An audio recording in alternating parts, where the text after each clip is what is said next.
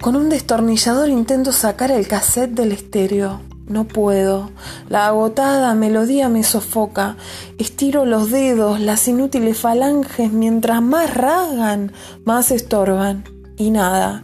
Ese plástico con carita se recontrarremil caga de risa mientras me mira por la hendidura.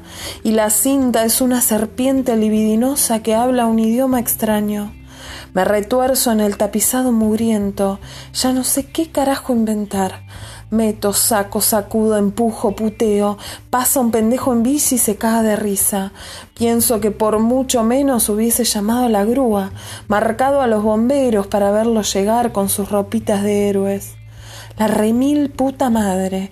Me acuerdo entonces de la primera vez que mi viejo me pidió un destornillador Philip y yo le dije que si estaba gaga, si se olvidó que fumaba Malboro. Cuánta inutilidad cabe en este cuerpo de sirena que ahora se desparramaba con media frente en la guantera, buscando qué más meterle al asunto. No quise pensar mucho en ello. Pensar en ensancharme siempre me dio estrés, aunque la abuela dice que tengo los huesos grandes y que eran cinco milanesas, pero chiquitas. Encuentro un aerosol que dice W40, no sé bien qué es, pero una vez me puse un jean y mi viejo me dijo que si me lo iba a sacar con W40. Supuse entonces que serviría también para un cassette igual de encarnado. Leí las indicaciones, siempre fui una pelotuda instruida, y le mandé a lo Pollock. Hermoso quilombo.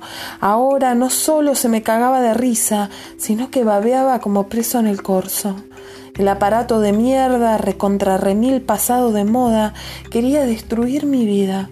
De todos modos, debo destacar lo inalterable del sonido casi perfecto, monótono, repetitivo y apocalíptico de su, que de su lengua brotaba. Ni una alteración. era una misa perfecta. No tuvo ni siquiera el decoro de romperse por piedad. No me animé a mirar por la hendidura nuevamente.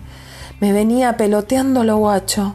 Entonces pensé al fin en dejar de subestimarlo. ¿Habrá sabido que quiero cambiarlo? Me hice la boluda, como quien no quiere la cosa, atiné a bajarme del auto, fingí que lo pulía y ¡zas! Otra vez le di con un cuchillo que mi amiga Silvana se olvidó de la picada del sábado. Nada. Pasó entonces el cornudo de mi vecino y lo saludé con mi, mejor cara de nada de tranquilo, hoy no estoy asesinando a nadie.